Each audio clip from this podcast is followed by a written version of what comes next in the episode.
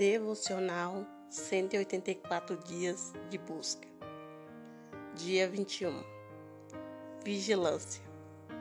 Então a serpente disse à mulher: Certamente não morrereis.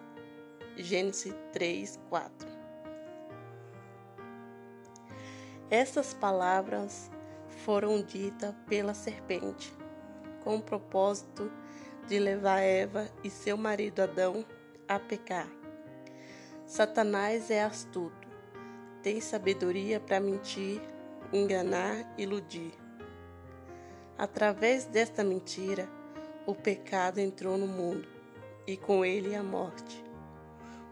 Deus havia alertado Adão sobre as consequências das desobediências, mas ele se deixou levar por sua mulher, que também estava sob a influência do maligno.